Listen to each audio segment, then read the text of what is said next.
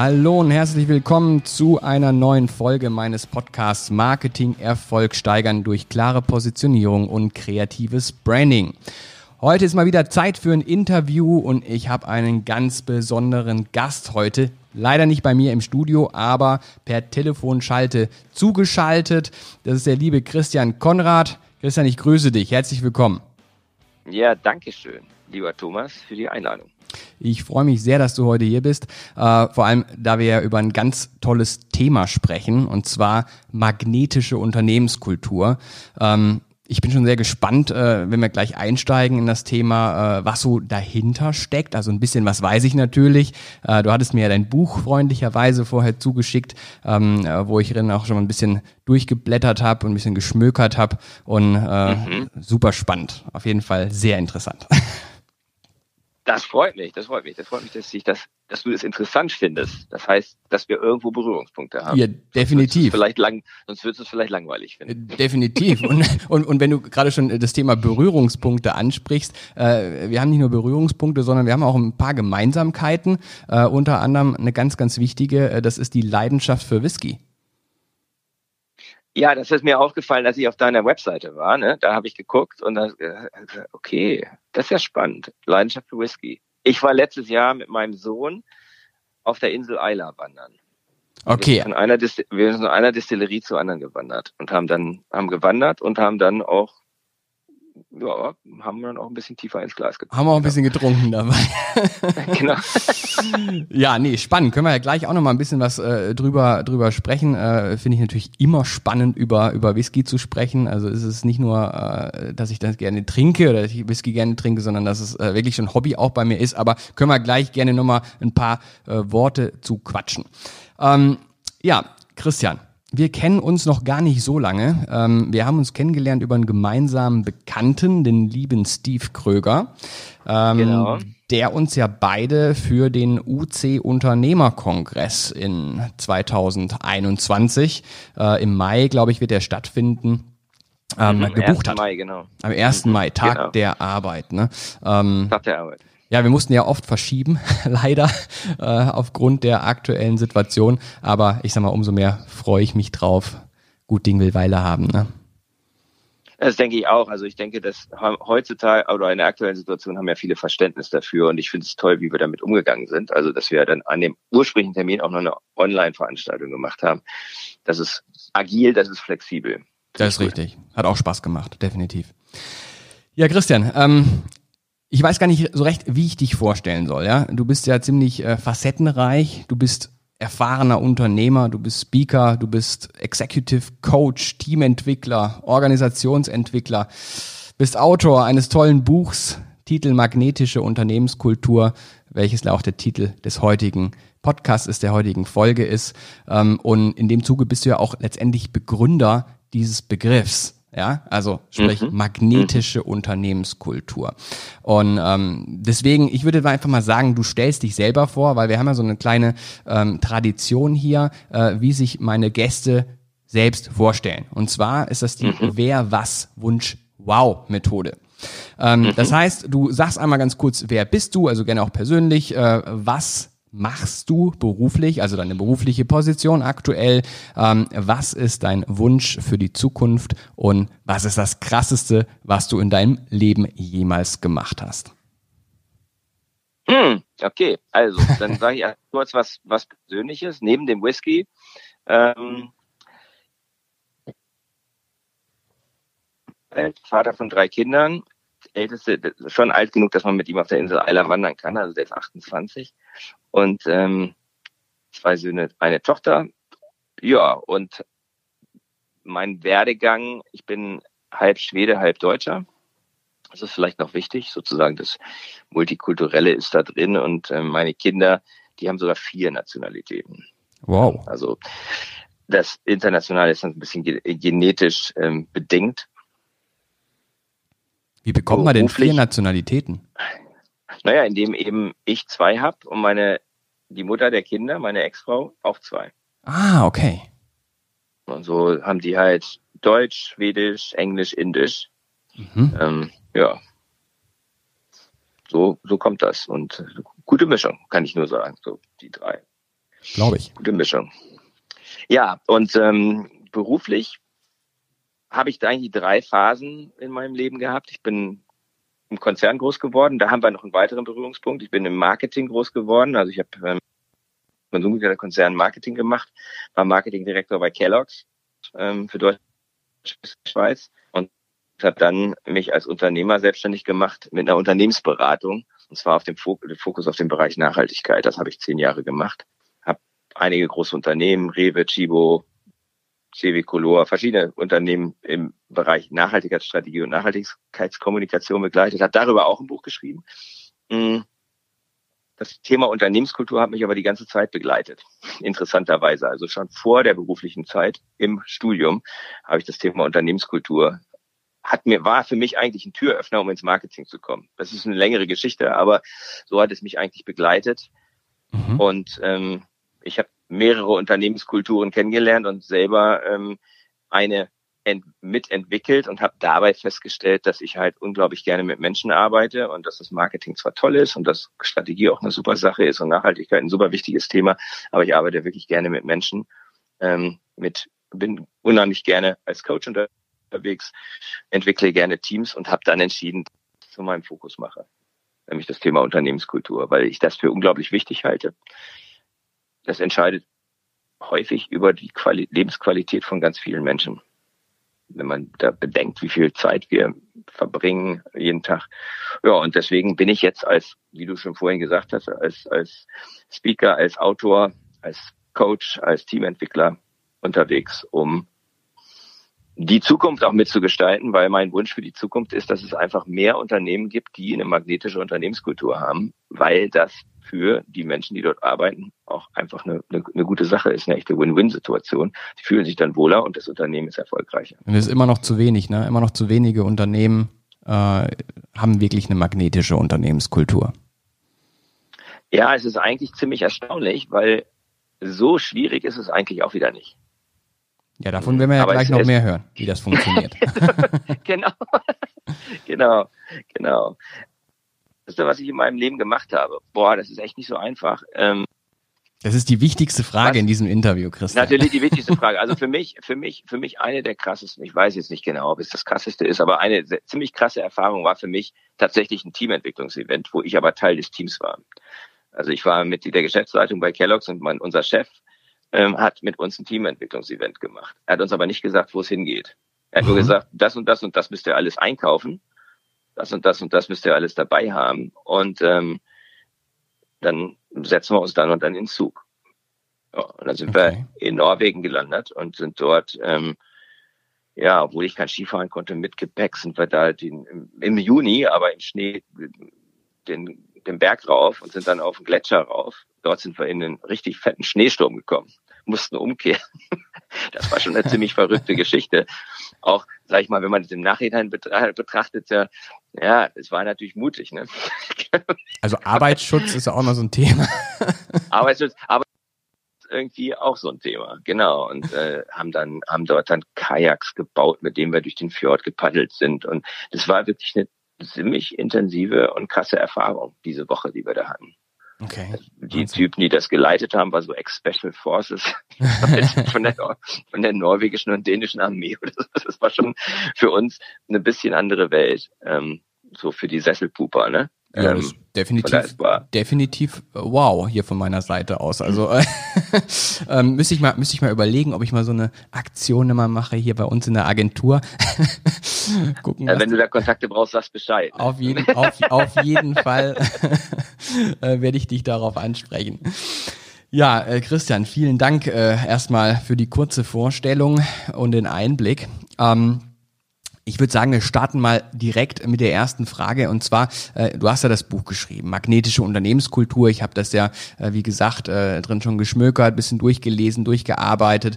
Ähm, und was mir als erstes so ein bisschen in, in, in den Blick äh, gestochen ist, ist, das steht auf dem Cover ja, ähm, das Vorwort hat der Professor Dr. Klaus Hipp geschrieben. Ja?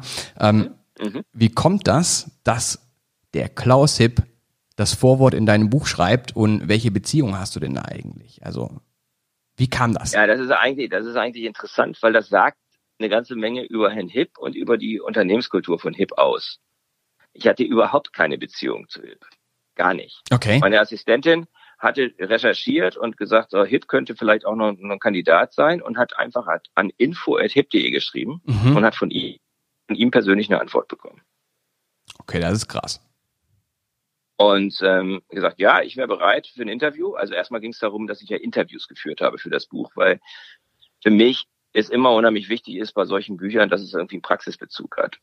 Ganz und klar. ja, ich habe natürlich selber auch Unternehmenskulturen kennengelernt, aber mir ist dieser empirische Aspekt schon immer wichtig. Jetzt empirisch nicht im Sinne von, dass wir quantitative Empirie gemacht haben, aber ich habe 30 Interviews gemacht und 22 Fallbeispiele und eines davon war mit, war mit Herrn Hipp. Mhm.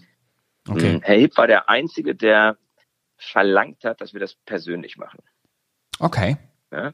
Also alle anderen waren bereit dazu, das über Zoom zu machen oder so oder über Telefon. Und er hat gesagt, nee, die müssen schon zu mir nach München kommen. Mhm. Okay, bin nach München gefahren. Und als das sehr gut gelaufen ist, das Interview, habe ich dann habe ich dann einfach gefragt, ähm, Herr Hipp, wären Sie bereit, das Vorwort zu schreiben? Mhm. Und er hat gesagt, hat er gesagt, ja. Okay. Ja, das ist natürlich super, ne? weil ich sag mal, äh, die, die Ausstrahlung von dem Unternehmen HIP, so wie es sich in der Öffentlichkeit präsentiert, äh, ist ja schon so, dass da eine magnetische Unternehmenskultur dahinter steckt. Oder wie siehst du das?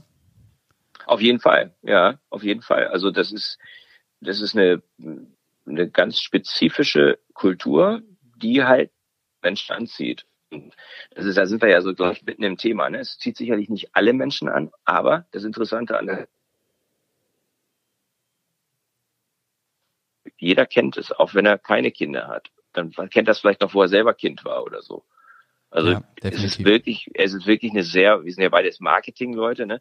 Die Markenbekanntheit von Hip ist schon sehr, sehr hoch. Definitiv. Und das Vertrauen in diese Marke ist halt in, Genau, und das Vertrauen in diese Marke ist halt auch sehr stark und das ist halt sehr stark mit dem Namen von Herrn Hip. Und jetzt hat er das erfolgreich auf seinen Sohn übertragen. Ja, dafür stehe ich mit meinem Namen. Ja.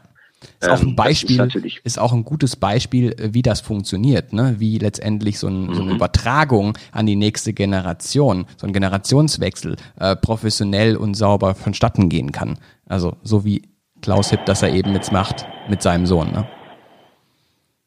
Ja, der, der ist aber eine sehr beeindruckende Persönlichkeit. Ne? Also der ist, ähm, der ist über 80 und hat eine Energie, eine Ruhe, aber auch eine Energie. Da können junge Leute wie wir können uns das schon, manchmal habe ich das Gefühl, hatte ich echt das Gefühl, alter Falter, ne, kann ich mir echt eine Scheibe von abschneiden. Ja, ich würde sagen, alles richtig gemacht. ja, äh, ja Christ, Christian, ähm, ich sag mal, bei uns oder bei mir im Podcast gibt's ja immer so drei äh, Schwerpunktthemenbereiche. Das eine ist Corporate Branding, das andere ist Employer Branding und Personal Branding. Ähm, jetzt ist es so, Unternehmenskultur spielt natürlich eine große Rolle im Branding. Ähm, wie wichtig siehst du eigentlich den Begriff der Unternehmenskultur im Rahmen von einem Corporate oder einem Employer Branding?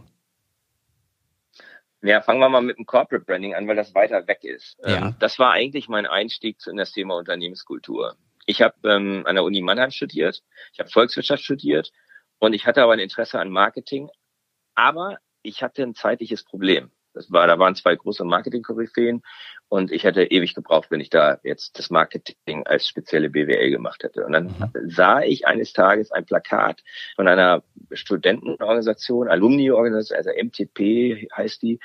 Ähm, da konnte man an einem Wettbewerb teilnehmen. Und der Wettbewerb war, dass man einen Aufsatz oder eine Arbeit, Haus, eine Art Hausarbeit oder ein Essay schreibt. Und das Thema war Unternehmenskultur, Marketingstrategie zum Unternehmenserfolg, Fragezeichen. Mhm. Ja, da sind wir sofort beim, beim Thema Corporate Branding. Ne? Welche Rolle Klar. spielt es eigentlich für das Corporate Branding? Und darüber habe ich halt, und da konnte man ein Praktikum bei der Lufthansa gewinnen. Und das wollte okay. ich unbedingt gewinnen. Und also habe ich mich rangemacht, habe da was geschrieben, habe auch Firmen interviewt und so. Hm. Ja, und was soll ich sagen? Ich habe das Praktikum gewonnen und das mhm. war meine Eintrittskarte ins Marketing, weil ich hatte sonst nichts. Ne? Ich habe kein Marketing studiert und das war meine einzige Eintrittskarte ins Marketing.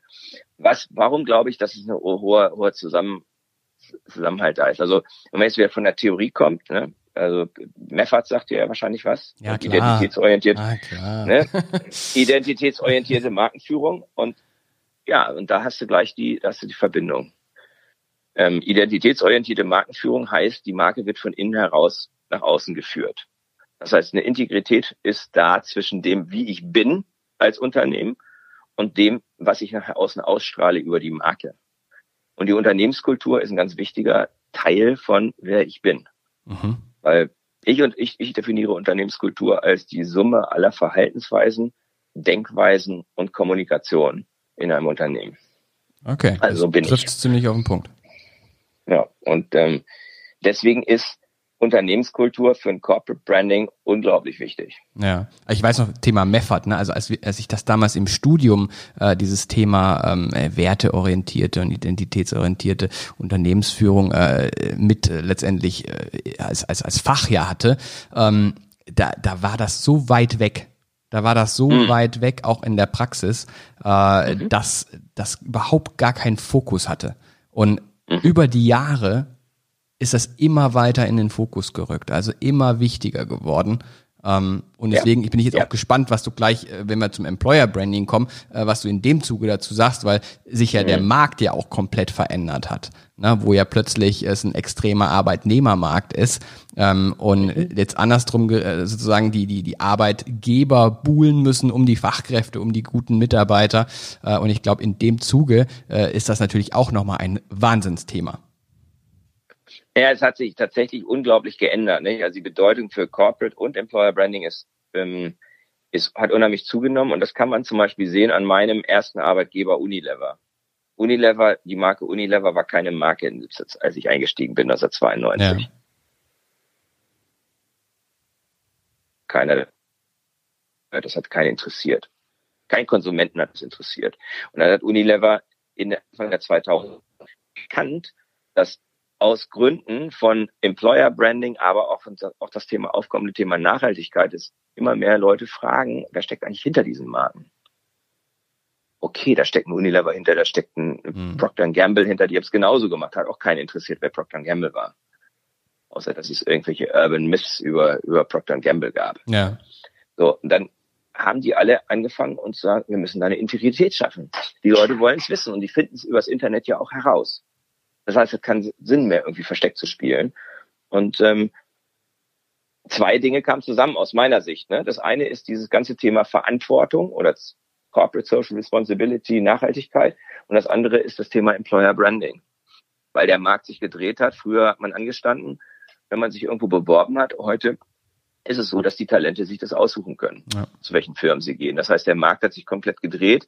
Und auch wenn man schon seit zehn Jahren von Employer Branding redet, erst in den letzten fünf bis sieben Jahren ist das so richtig durchgestartet, Definitiv. weil die Firmen, weil die Firmen gemerkt haben, oh, äh, wenn ich jetzt, also ich habe mehrere Fälle so gehört, ne, wo Leute, wo, wo, wo ein Personalleiter eben fünf Leute zum Interview gebeten hat, ne, also zu einem Assessment Center, und dann hat er die wie früher warten lassen. Kam er runter in den Empfang, waren sie weg. Mhm. Ja, weil die haben gesagt, okay, die lassen uns hier warten. Klar.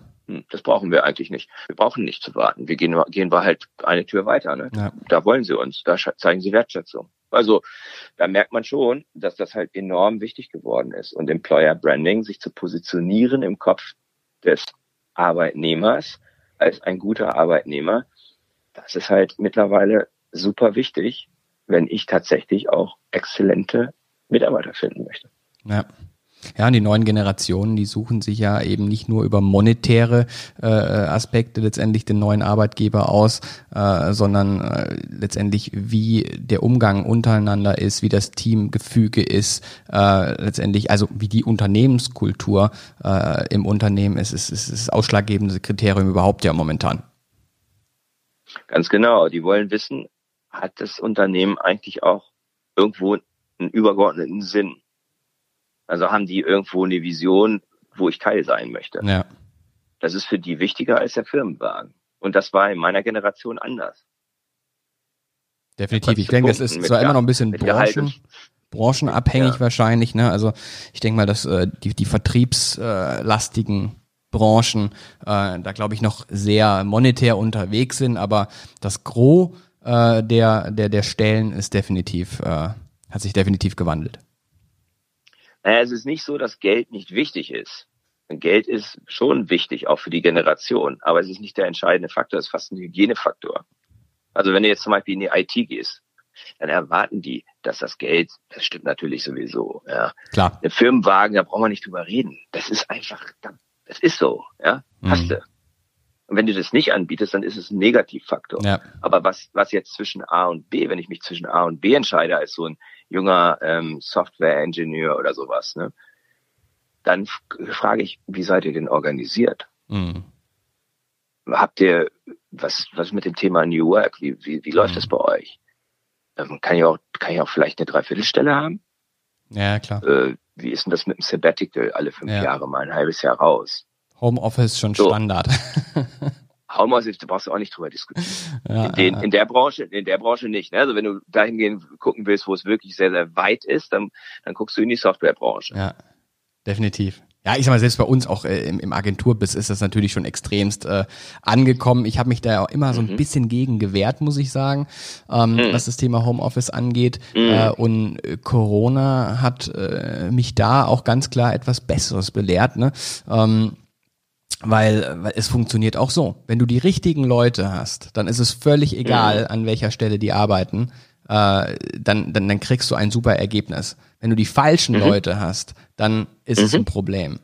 Und das christi- kristallisiert sich eben auch raus. Ne? Sobald du äh, das ganze Team im Homeoffice sitzen hast, dann merkst du ganz, ganz schnell, wer ist derjenige, der weiterhin performt oder der letztendlich gut ist, ne? der ein starker Typ ist oder eine starke Type ist und wer ist derjenige, der eher ein fauler Hund ist ne? und Däumchen dreht. Das fällt nur remote viel, viel stärker auf, als es vor Ort ist. Das ist das Paradoxe, ne? Ja. Weil der Grund, warum ja viele Leute, viele Manager, ich sage ganz bewusst Manager und nicht Führungskräfte, weil viele, warum viele Manager Leute im Büro haben wollen, weil sie meinen, sie müssten sie kontrollieren und Genau. sie könnten sie kontrollieren. Genau. Das ist aber ein Irrglaube. Definitiv. Muss man aber auch erst lernen, ja. Also, Muss man erstmal erfahren, ja. Da Muss ist man jetzt eine gute, eine gute Lernphase gewesen in den letzten acht Monaten. ja, definitiv. Ja, Christian, ähm, eine richtig gute magnetische Unternehmenskultur. Was, was, was bedeutet magnetisch in diesem Zusammenhang für dich? Weil das ist ja, ne, also wir, wir reden ja oft immer, also zumindest mache ich das sehr stark von, von Thema Anziehungskraft, ja, also anziehen zu wirken. Äh, ist das das Gleiche? Ist das einfach ein anderer Begriff? Oder wie, wie, was bedeutet magnetisch für dich? Also das ist ja interessant, wenn man mit dem Bild arbeitet. Die Leute, die Leute, die erste Assoziation ist tatsächlich die Anziehung. Und da gibt's, wenn man im Internet guckt, so Bilder, wo die Leute, wo so Menschen von so einem riesigen Magneten angezogen würden, werden, als ob sie und, und so ein bisschen, als ob sie da gar nichts gegen machen können. Ja. Ähm, für mich ist diese Anziehungskraft eher so, dass die, der Magnet eine Verbindung schafft. Also ich habe eher so dieses Bild von der Brio-Eisenbahn, ne? Wenn du so ein, wenn du so, so, so, so da hast du die Lok und dann kommt der Wagen dran und dann macht's klack. Okay. Und dann sind die beiden verbunden und können gemeinsam wohin fahren. Ah ja. Ja, und äh, für mich ist, eine, ist magnetisch, heißt, ich habe eine Anziehungskraft, dass die Leute zu mir kommen wollen und wenn sie dann da sind, auch bleiben wollen. Mhm. Also magnetisch heißt, ich bin anziehend und schaffe Verbindung. Mhm. Und Verbindung hat immer was mit Beziehung zu tun. Ja. Und wenn du über Leute Mhm. redest, dann redest du ja nicht nur über Mitarbeiter, sondern du redest über Kunden, du redest über Partner, äh, du redest über Genau. alle Bereiche letztendlich, äh, die mit mir irgendwie interagieren als Unternehmen. Genau, genau, so neu- neudeutsch Stakeholder, ne? Ähm, ja. Ja, ja, ist so. Es bewirkt sich, es wirkt sich letzten Endes auf alle Stakeholder Mhm. aus. Du möchtest, wenn du, wenn du eine magnetische Unternehmenskultur hast, dann kannst du ja jetzt, wenn du, wenn du eine hohe, hohes Maß an Werteorientierung und Integrität hast, dann wirst du jetzt nicht deine Mitarbeiter toll behandeln, deine Kunden und deine Lieferanten wie die letzten, ne, wie der letzte Ganz klar, Hansel. ganz Äh, klar. sondern dann bist du auch ein Unternehmen, wo ein Lieferant gerne auch Lieferant ist. Nee, kann ich nachvollziehen. Definitiv. Ähm, was? Du bist ja zum Beispiel Lieferant für viele, ne? Ich bin also- Lieferant für viele, ja, ja. Ich bin Genau, Deliver the genau. Delivery Man. Du bist der Delivery Man und ich weiß, ich erinnere mich noch ganz, ganz genau, wo ich mit, wo ich damals Marketingdirektor war und wenn man den Club Service Director von der größten Agentur, mit der wir damals gearbeitet hatte, ein längeres Abendessen hatte und er mir mal erklärt hat, wie, wie die ihre Kunden sortieren. Ja. Und das war halt sehr interessant, ja. Ähm, Glaube ich. So, ne, es gab so die Brot- und Butterkunden, ne, es gab die Kunden, mit denen man gewinn, äh, mit denen man, ähm, mit denen man Sachen gewinnen konnte, ne, irgendwelche Awards gewinnen konnte. Ja. Und dann gab es die Kunden, ähm, die halt, ja, die hat man halt so ein bisschen durchgezogen, weil man es halt musste, weil es irgendwie international und sonst wie, ne. Und dann war mir auch klar, warum einige Kunden halt sehr gute Kreative bekamen und andere halt irgendwie vielleicht weniger gute Kreative bekamen. Ne? Ja, ist so. so. Das hat auch was mit Anzugskraft. De tun, ne? definitiv, ne? definitiv. Und das, äh, man, man clustert ja automatisch, ne? Also man, man mm. will sich ja, man will sich ja, man muss sich da freisprechen von, ne? Also äh, machen wir genauso, äh, macht jeder Mitarbeiter für sich, clustert ja. nochmal die Projekte, clustert die Kunden. Ähm, das ist vor allem also für mich ist immer wichtig in einem Zusammenhang oder mit der Zusammenarbeit mit, mit Kunden, gerade auch bei großen Kunden, dass das ein respektvoller Umgang ist. Weil es gibt, glaube ich, nichts Schlimmeres ähm, und nichts äh, ja, Vergiftenderes, wie wenn irgendwo der Umgang respektlos ist. Und ich glaube, mhm. das, da habe ich auch eine ganz klare Haltung zu, was dieses Thema angeht, weil ab und zu kommt man ja immer mal wieder an so eine an so eine Stelle, Gott sei Dank nicht oft, aber ab und zu ist das halt so, ähm, wo ich auch eine ganz klare Haltung habe und sage, äh, sobald der Umgang von einem Kunden mit einem Mitarbeiter ähm, respektlos wird, dann ist das für mich der falsche Kunde. Also dann, dann stoßen wir diesen Kunden auch ab und das unabhängig des Budgets. Na, und genau, genau. Das wurde mir in diesem Gespräch klar. Ne? Der sagte mir auch, das hat mit dem Budget jetzt erstmal nichts zu tun. Natürlich müssen wir Geld verdienen. Wir wollen auch sehr gerne sehr viel Geld verdienen. Aber wenn wir tolle kreative Leistung, dann müssen sich alle fühlen. Das ist richtig. Und dann hast du die besten Leute, auf denen es aus, das sind die Stars und die suchen sich das mehr oder weniger aus. Und wenn du dann halt ein scheiß Kunde bist, dann kriegst du die halt nicht. Ja. Wenn du dich halt blöd verhältst und wenn die bei der Präsentation da irgendwie bloßgestellt ja. werden oder was auch immer, ne? Dann das funktioniert nicht. Ja. Und viele haben das äh, bis äh, heute nicht verstanden. Viele haben das bis heute nicht hm. verstanden. Nee, die meinen, nee. äh, man ist äh, jetzt endlich, also auch diese Position, die du ja innehattest, ne? Also wirklich Marketingchef mhm. eines eines großen Unternehmens. Äh, sitzen auf dem hohen Ross teilweise, ja, und mhm. meinen, äh, sie wären natürlich etwas Besseres, äh, weil sie bezahlen ja sozusagen den kleinen Dienstleister, die kleine Agentur, äh, wissen aber gar nicht, was sie damit anrichten. Weil es gibt genauso gut in gleichen Positionen Menschen, die dann so respektvoll, wertschätzend, äh, gemeinsam, ko-kreativ mit uns arbeiten. Da entstehen so viel bessere äh, Ergebnisse und das in viel schnellerer Zeit, äh, dass es eine Win-Win-Situation für alle Beteiligten ist. Aber ist definitiv nochmal ein hm. anderes hm. Thema, ganz klar.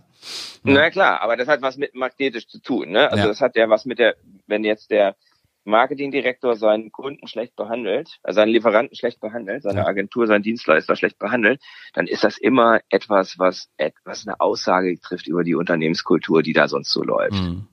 Wenn eine hohe Wertschätzung, das ist wieder dieses Identitätsorientierte. Ja.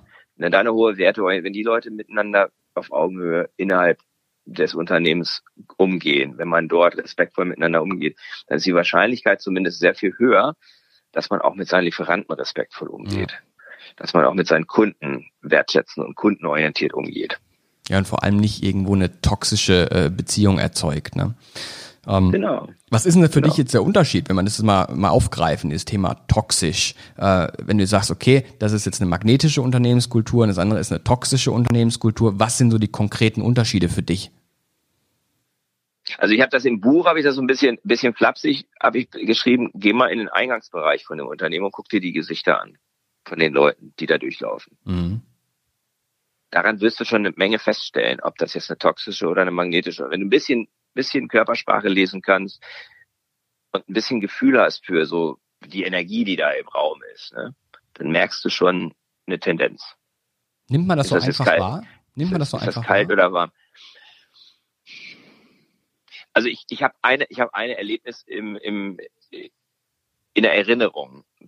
Da hatte ich einen als Dienstleister jetzt einen Termin bei eBay ähm, an den, vor den Toren von Berlin. Und ähm, das war ein, das war so um diese Jahreszeit, weiß ich, 2006 oder irgendwas oder 2005, jedenfalls lange her. Und ich hatte dort einen Termin und war ganz früh morgens da. Es war dunkel, es war nass, es war kalt, es war irgendwie Schneematsch. Und da kamen die Leute rein zur Arbeit und ich habe gemerkt, die Luft brennt hier. Mhm. habe das einfach gespürt. Ich habe nicht mal nicht mal mit irgendwem geredet, aber ich habe gemerkt, die kommen hier rein, die sind irgendwie voller Energie. Ich habe das förmlich gespürt, was da für ein, was das für ein Laden war und warum die so abgegangen sind. Mhm. Und da habe ich noch nie mit niemandem gesprochen, ne? So, sondern habe das gemerkt. Sehr, wenn mal so ein Beispiel, ne? Oder aber, wie du, ähm, ja, machen wir es ganz konkret. Ich hatte äh, die ersten Termine, die ich bei der Rewe hatte, da waren die noch, haben die noch nicht umgebaut. Das war noch vor Alain Caparros und das hat, war noch nicht umgebaut. Das war, man, man dachte, man ist ein Weltkonzern und man kam da so rein und denkt, das war so eine Provinzbude, ne? Mhm. Auch ziemlich unfreundlich vom Empfang und so weiter. Ja, und dann haben Kult, haben, was auch immer, wie auch immer sie es gemacht haben, aber ein unglaublicher Kulturveränderungsprozess hat stattgefunden. Und wenn man heute dorthin kommt, in deren Haupt, Haupt, dann hast du da ein schönes, offenes, das gleiche Gebäude, ne? Ja. Man würde es gar nicht denken, dass es das gleiche Gebäude ist. Schöner offener Empfang.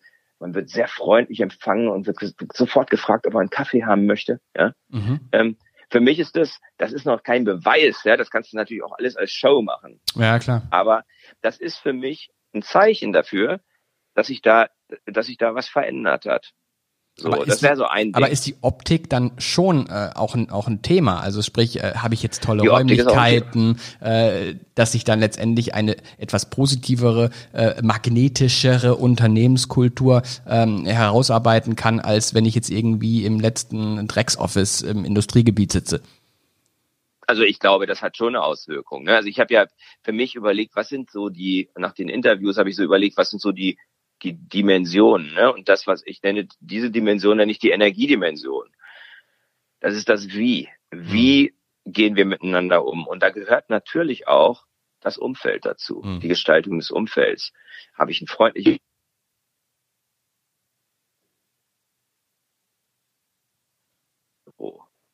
Das musst du gerade nochmal wiederholen. Der letzte Satz ist irgendwie abgebrochen. Ja, also ist noch da? Ja, ich bin da. ja, genau. Äh, das hat viel mit zu tun, wie es gestaltet ist. Mhm. Das ist natürlich wie der Umgang. Also toxisch ist zum Beispiel, wenn ich, wenn ich mich nicht sicher fühle. Wenn ich das mhm. Gefühl habe, es will mir irgendwie immer jemand, ich, es könnte immer jemand kommen und mich von hinten überfallen. Okay. So bildlich gesprochen. Ja? Wir nannten das im Konzern, you have to cover your ass. Ja? Du musst deinen Arsch immer schützen. Okay. Und wenn du ständig damit beschützt, be beschäftigt bist, deinen Arsch zu schützen, mhm. kannst du logischerweise andere Dinge nicht tun. Ja.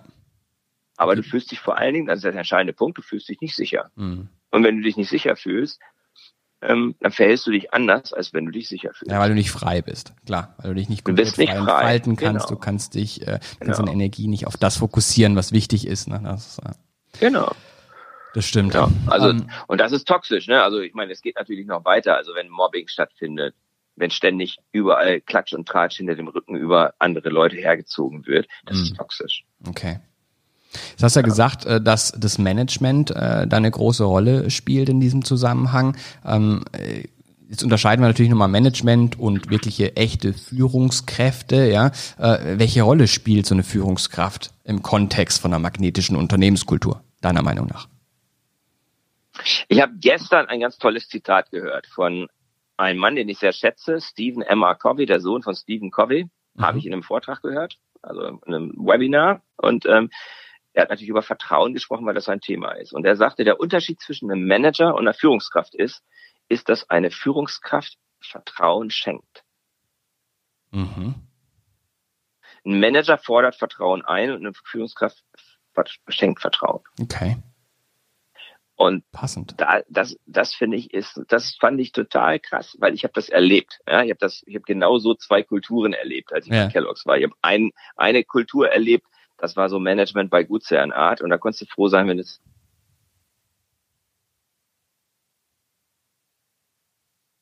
Gletscher gefahren ist, ne?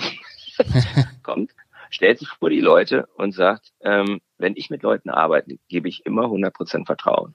Und nur wenn das Vertrauen missbraucht wird, ziehe ich ab. Mhm. Der war also einer, der, der, der Vertrauen geschenkt hat. Ja. Und das macht einen gigantischen Unterschied. Wer gibt, gewinnt, ne? ja, weil das Gefühl, was ich dann hatte, und viele meiner Kolleginnen und Kollegen, war verdammt, ich möchte nicht enttäuschen. Mm, man darf das Vertrauen nicht missbrauchen oder möchte. Das ist so im Grund, äh, in der genau, Grund-DNA ja eigentlich von einem drin, ne?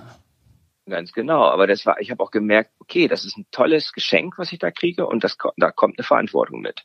Mhm. Und die habe ich gespürt. Und ich fand, das war gestern war das für mich halt nochmal so ein Aha-Effekt, weil das eine tolle Unterscheidung ist, weil du gerade Manager und Führungskraft gesagt hast. Ja. Ne? Und es gibt, da kann man natürlich auch wieder trefflich, das ist auch wieder eine, eine Sache von Unternehmenskultur. Was habe ich für eine Führungskultur? Ist ein Kern, ne? weil mhm. du sagtest auch, wer prägt eigentlich die Unternehmenskultur? Ja. Und eine Unternehmenskultur wird schon sehr stark von der Führung geprägt. Aber auch vom Team, oder nicht? Also wenn man jetzt mal sagt, wir genau. reden jetzt über Führungskräfte, Management, mhm. Geschäftsführung, mhm. wie auch immer, mhm. ähm, aber welche Rolle spielt das Team? Also im Kontext? Weil ich glaube schon, dass das Team ja auch mit Sicherheit eine zentrale Rolle spielt. Absolut. Also ich glaube, das erste ist natürlich eben, der, die Führungskraft hat eine, hat eine bestimmte Sicht der Dinge, beispielsweise zum Thema Vertrauen. Und sie hat eine, eine Vorstellung davon, wie ein Team funktioniert. Ich glaube, das ist so ein zweiter ganz wichtiger Aspekt. Ist auch wichtig, welche Leute man einstellt. Also gerade bei zum Beispiel so ähm, äh, Neueinstellungen, wenn man ein Team aufbaut, wenn man wächst, ne, man muss neue Leute äh, sozusagen ins Unternehmen holen. Ähm, das ist ja auch ganz wichtig, okay, was sind das für Menschen? Nicht nur, was können die äh, letztendlich, welche Kompetenzen bringen die mit, sind die fachlich passend und gut, äh, ist es ja in dem Zuge ja auch genauso wichtig, passen die ins Team, menschlich, sozial, von den Einstellungen her, vom Purpose her.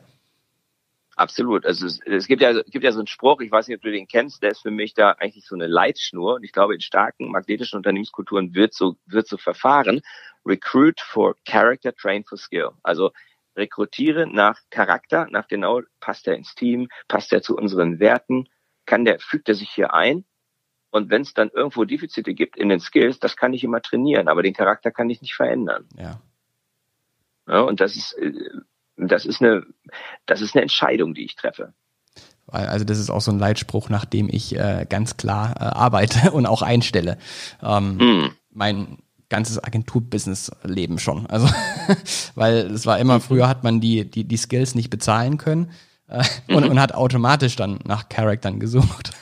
Und mm. das hat sich irgendwie so durchgezogen, ähm, weil wir haben es dann irgendwann mal umgeswitcht und gesagt haben, nee, wir wollen jetzt nur noch die besten, fachlich besten Leute haben. Ähm, das äh, ging aber ganz schnell nach hinten los.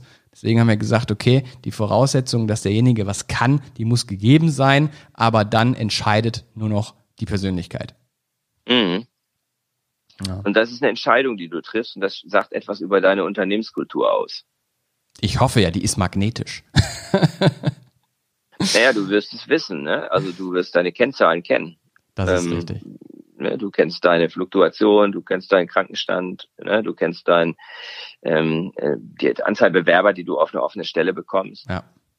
Das sind so Kennzahlen, ne? Wonach ich, man, bin ich ganz man zufrieden. Siehst du, dann, dann, wirst, dann dürftest du eine magnetische Unternehmensstruktur. Dann gibt es noch so Sachen wie Kununu-Scores und sowas. Ne? Ja. Aber die, die harten Zahlen sind, sind tatsächlich die, die ich eben genannt habe. Mhm. Ja, klar ja, ich will halt einfach, dass die Leute hier Spaß haben bei der Arbeit, dass die, dass die Freude haben, dass die mit einem Lächeln hier hinkommen, ähm, dass man genau. einen sehr familiären Umgang hat, ähm, mhm. nicht dieses Top-Down, sondern wirklich auf einer Ebene kommunizieren, äh, Teamgedanke, ne? gemeinsam müssen mhm. wir das Ding hier rocken, nicht äh, der Chef ist dafür zuständig, so ungefähr. Ähm, und da lege ich schon sehr viel Wert drauf, dass das, dass das auch ankommt oder dass das jeder auch so versteht und nicht mhm. nur, nicht nur äh, mhm. wahrnimmt oder akzeptiert. Ne? Mhm. Mhm. Ja, ähm, ganz spannender Be äh, Vergleich, den ich bei dir in deinem Buch äh, öfters mal äh, irgendwie äh, gelesen habe, ist, äh, du ziehst ja irgendwie immer den Vergleich zum Fußball. Wie kommt mhm. denn das? Also was hat äh, Fußball, wie, was ist Fußball oder was hat das Fußball mit der Unternehmenskultur jetzt zu tun? Erklär mir das mal. Also für mich ist das, für mich ist das eine gute Metapher. Also viele Leute, man, man, man, man versteht ja häufig besser, wenn man Bilder nutzt. Ja. Und ähm, wenn Leute zum Beispiel sagen, ja, äh, Rollen und Verantwortlichkeiten klären, ne? Äh, warum ist das so wichtig? Und wenn du dann sagst, okay, hast du schon mal ein Fußballspiel geguckt? Vielleicht hast du sogar selber mal Fußball gespielt. Wie ist denn das, wenn da die Leute nicht wissen, wer wo welche Position zu spielen hat? Was mhm. passiert dann? Also das kann man sehr, sehr schön sagen, wenn man jetzt Kinder hatte, ne? Ähm, ich habe jetzt einen Sohn, der die komplette Fußball, Fußballlaufbahn sozusagen gemacht hat. Ja. Ich also immer am Spielfeldrand. Ne? Und dann merkst du das, wenn die in der, in der G-Jugend, da haben die dann noch keine Vorstellung von Rollen und Verantwortlichkeiten. Ne? Mhm. Das ist so, so eine, die, alle rennen nach dem Ball, wie so eine Traube. Sehr lustig, aber auch ziemlich langweilig auf die mhm. Dauer. So. Und dann merkst du halt so, ah, so ab spätestens ab E-Jugend, da kommt da Ordnung rein. Da wissen die, dann haben die verstanden, dass es halt Sturm, Mittelfeld und Verteidigung gibt, dann wissen die, was es heißt, seine Position zu halten, dann wissen die, was es heißt, wie man jemanden, wie man den Raum deckt und so, und dann fangen die an, ein Verständnis dafür zu kriegen, was das bedeutet, auf dieser Rolle, auf dieser Position zu sein. Okay. Und ich weiß genau noch, wie das in der C-Jugend dann war. Da sehr, sehr guten Trainer gehabt in der C-Jugend. Hm, also gerade so in dieser frühpubertären Phase, so mit 13, 14 und der hatte halt die Leute rausgenommen, wenn sie halt ihre Position nicht gehalten haben. Er hat die nicht Strafe rausgenommen, sondern hat die zur Seite genommen und gesagt, pass mal auf, du hast das jetzt nicht mitgekriegt, aber du hättest da an der Position bleiben sollen. Du hättest dann jetzt nicht weglaufen sollen. Ja. Ich erkläre dir auch mal warum. Ja? Und dann hat er fünf Minuten später wieder eingewechselt. Ja? So. Und äh, deswegen ist Fußball ein gutes Beispiel, weil du halt siehst, wie ein Team funktioniert. Mhm. Da gibt's verschiedene, verschiedene Stärken und Schwächen, da gibt's Positionen, da gibt's also Aufgaben, die man erledigt und du erkennst auch, wenn die Stimmung in dem Team gut ist, dann wirkt sich das direkt auf den Platz aus. Wie die miteinander kommunizieren. Kommunikation. Ja. kannst du daran auch sehen. Und das andere ist, man kann auch die verschiedenen, man kann eben auch sagen, okay, ja, es gibt halt den Teammanager, ne? Oder ja. den Trainer oder was auch immer. Und was für eine Rolle spielt er? Ja, der spielt halt zum Teil eine Riesenrolle. Mhm merkst du auch in der Bundesliga oder Premier League oder sonst wo, merkst du, was für eine große Rolle das spielt, wer da sozusagen den Ton angibt. Ja. Und, wie das Team angestellt, wie das Team zusammengestellt ist, ne? welche Charaktere da letztendlich auch äh, mit eingesetzt werden. Ganz genau. Und wenn du dann noch, ne, wenn du noch weiter rauszoomst, ne, dann sagst du, okay, wie ist der Verein aufgestellt? Ja. Ja, das ist dann das Unternehmen insgesamt. Mhm. Da siehst du halt, dass manche Vereine einen Rahmen schaffen, in dem viel besser entwickelt als andere. Ne, das ist so ein FC Barcelona, dass die so eine sensationelle Nachwuchsarbeit äh, äh, haben. Das hat sich über Jahre aufgebaut und über Jahre ausgewirkt. Ne? Ja. Nee, absolut. Und man merkt dann halt. Also, der Vergleich trifft auf den Punkt, würde ich sagen. Ja, das ist der Grund, warum ich das. Es gibt bestimmt auch andere gute Metaphern, aber ja. für mich war das, obwohl ich jetzt kein, selber kein Fußballer bin, aber ich gucke gerne Fußball und für mich war das einfach so. Das und du hast nah. also auch so Charakter, du hast einfach so Charaktere, ne, so wie ja. Jürgen Klopp oder oder Christian Streich. Das sind so Beispiele für mich, ne, für, von, von magnetischen Führungskräften. Ja.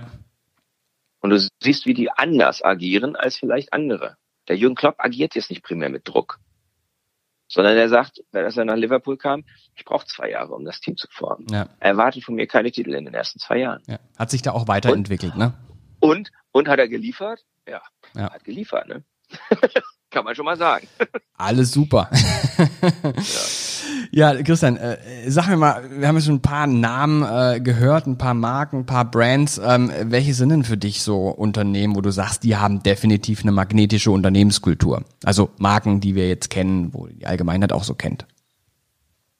Also ein, ein Unternehmen, das man vielleicht jetzt als Endverbraucher nicht so sehr kennt, ähm, aber was das größte, was die größte, das größte Gewicht im DAX hat, ist SAP. Ja.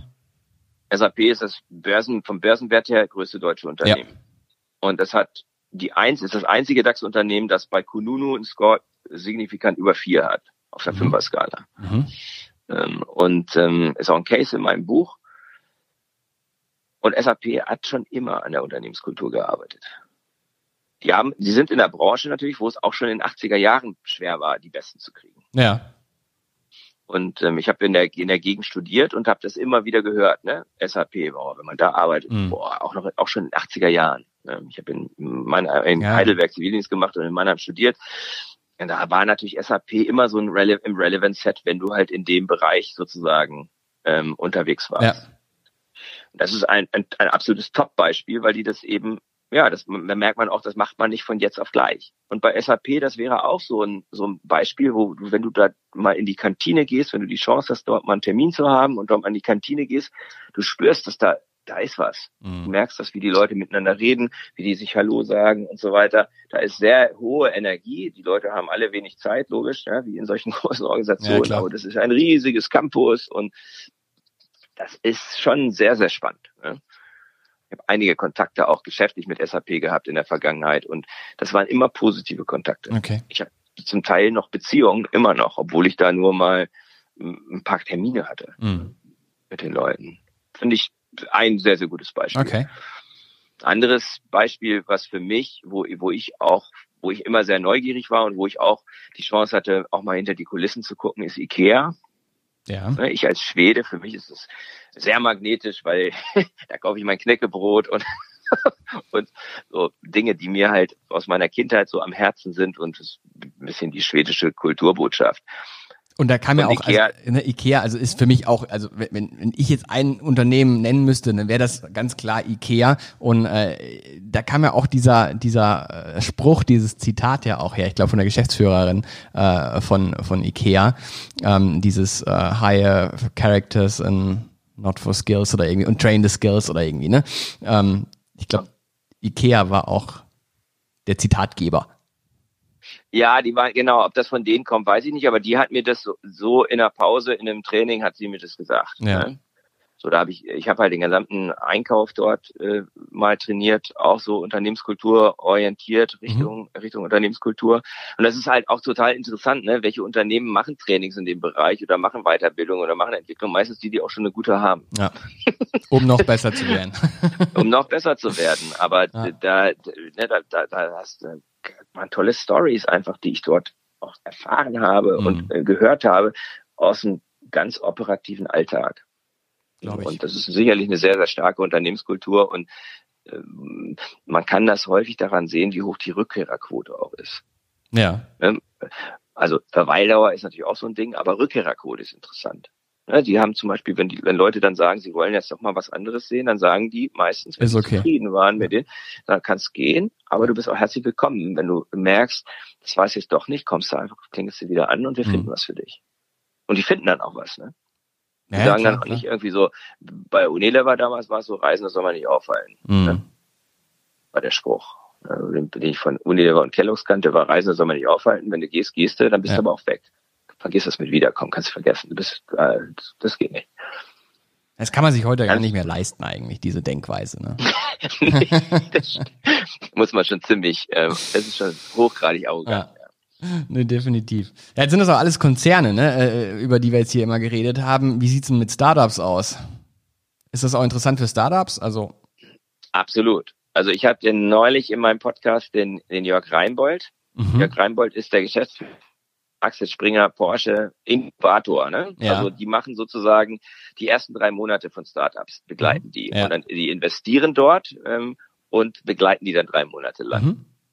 Und wir haben uns auch über das Thema Unternehmenskultur unterhalten und er sagt, ja, das ist super wichtig. Ja, das ist ein super wichtiges Thema für Startups, dass sie gleich am Anfang auch schon überlegen, wie gestalten wir unsere, unsere Kultur? Wo wollen wir eigentlich hin? Was für eine, was für eine, wie wollen wir miteinander umgehen? Nicht nur, dass sie das Modell anschieben, sondern dass sie sehen, das ist ein Teil eigentlich ihres Geschäftsmodells, mhm. wie sie äh, die Unternehmenskultur gestalten.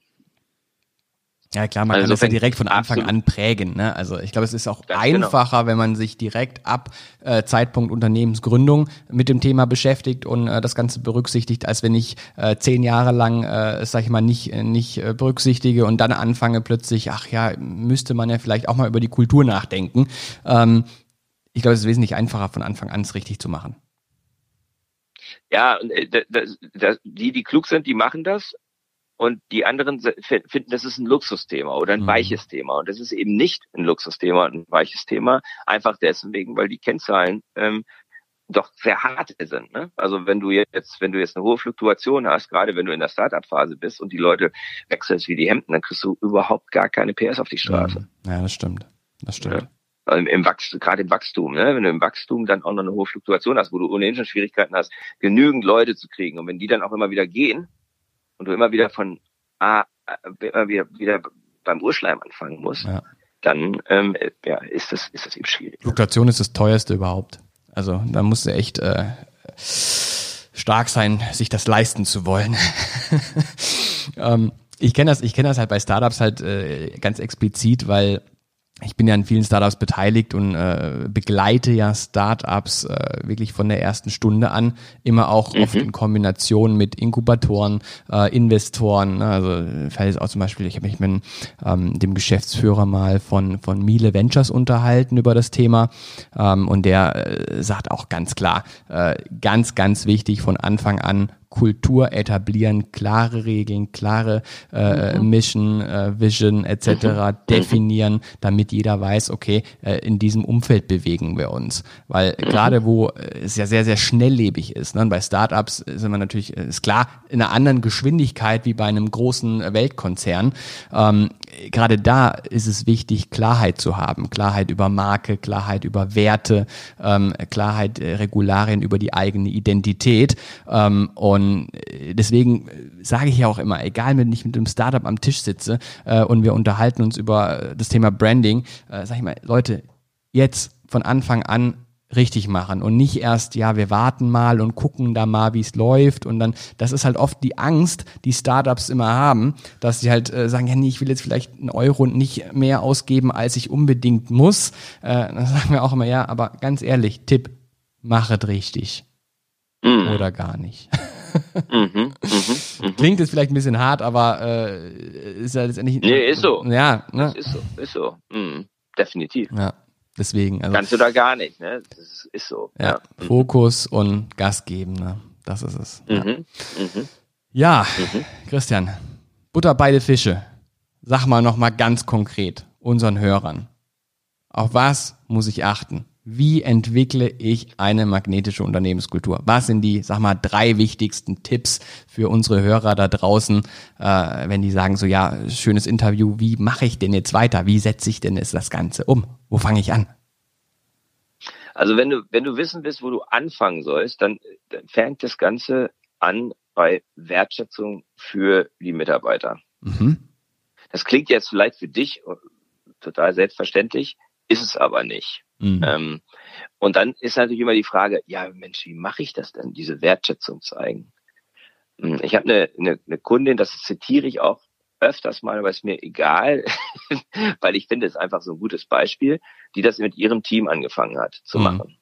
In einem, in einem, Unternehmen, wo das nicht immer so, das mit der Wertschätzung, also die haben schon eher so ein bisschen die, diese, diese Einstellung, nicht geschimpft ist genug gelobt. Ja. Ne? So. Und sie hat gesagt, nee, so läuft das nicht. Sie hat ein Team übernommen, das ein Loser-Team war. Und er hat gesagt, okay, ich, ich gib mir mal, gib mir mal ein Jahr.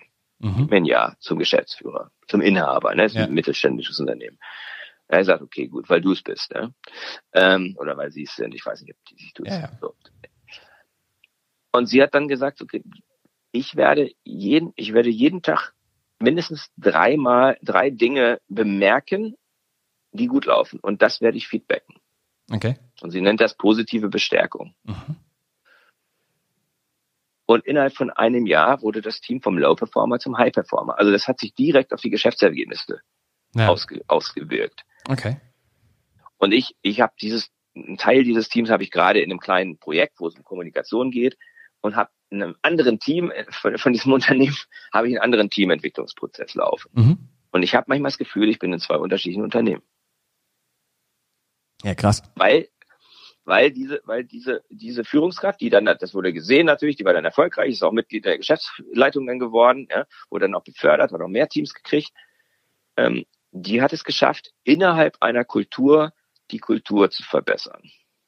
Mit einem ganz einfachen Mittel. Also ich sage jetzt nicht, dass das das einzige Mittel ist und so, ne? Aber, aber eins. Sag, wenn man jetzt, aber es ist eins, wo ich, das würde ich fast schon als ein Turbo bezeichnen. Okay. Also wenn du, wenn du was, wenn du, wenn du, wenn du relativ schnell Ergebnisse haben möchtest, mhm dann zeigt aktiv Wertschätzung und versucht die Leute, und das ist jetzt wieder ein Zitat von meinem ehemaligen Chef, versucht die Leute daran dabei zu erwischen, wie sie Sachen richtig machen. Mm. So, das ist Punkt eins. Ja. Okay. So, Punkt zwei ähm, habe ich jetzt auch von dem, habe mich total inspiriert, es war glaube ich vor zwei oder drei Wochen, habe ich mit ähm, Pionierhaus ein Interview geführt. Ich weiß nicht, ob du Pionierhaus kennst. Pionierhaus ist ein, ist ein nee. Hospitality-Experte. Ähm, und der steht für das Thema Freundlichkeit und Gastfreundschaft. Mhm. Und er sagt, sagt in der Hospitality-Branche, der Tipp ist, behandle einfach jeden Kunden und jeden Mitarbeiter so, als wäre er zu Hause bei dir zu Gast. Und das finde ich eine total interessante Metapher. Also wenn du das auf das Unternehmen insgesamt überträgst, dass du jeden Kollegen, jeden Mitarbeiter, jeden Chef, jeden Kunden, jeden Lieferanten so behandelst, als wäre er Gast bei dir zu Hause. Ja. Dann verändert sich was. Ne? Dann, okay. dann ent entwickeln sich Beziehungen. Dann gehst du anders auf die zu. Du hast eine andere Haltung. Überleg mal, du möchtest deinen Gast, den du zu Hause hast, dann möchtest du, dass er sich wohlfühlt. Absolut.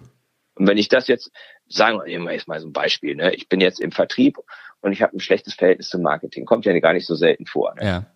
So, äh, wird über das Marketing hergezogen und das Marketing zieht über den Vertrieb her und Klar, so. Äh, behandle ich den, behandle ich meinen mein, mein Kollegen vom Marketing jetzt mal als wäre er bei mir zu Hause ein Gast. Plötzlich sehe ich den als Menschen und nicht mhm. nur als den Produktmanager XY. Und dann verändert sich was in unserer Beziehung. Und das verändert auch die Kultur.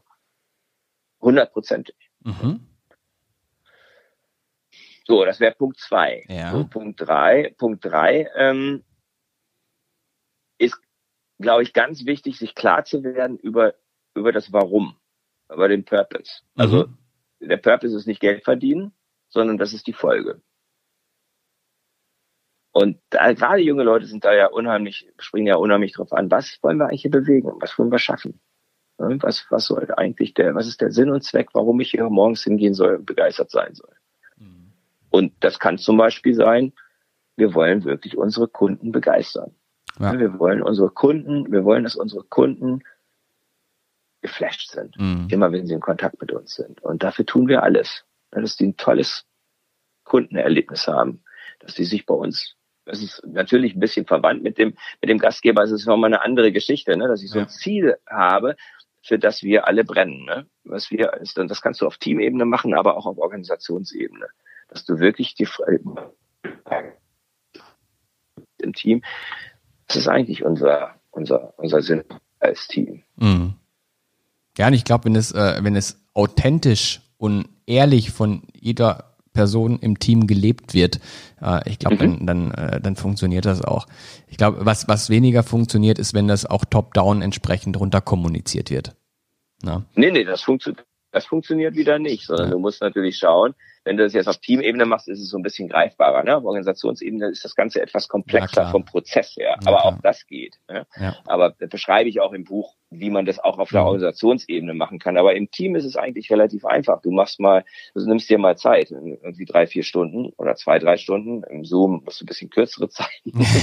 und, du, und, und, und du stellst dir mal, stellst dir einfach mal die Frage, wie klar ist es eigentlich, was unser Warum ist oder unser mhm. Leitbild? Ne? was sind unsere, was sind die Werte, die uns verbinden? Und wo wollen wir eigentlich hin? Was wollen wir erreichen?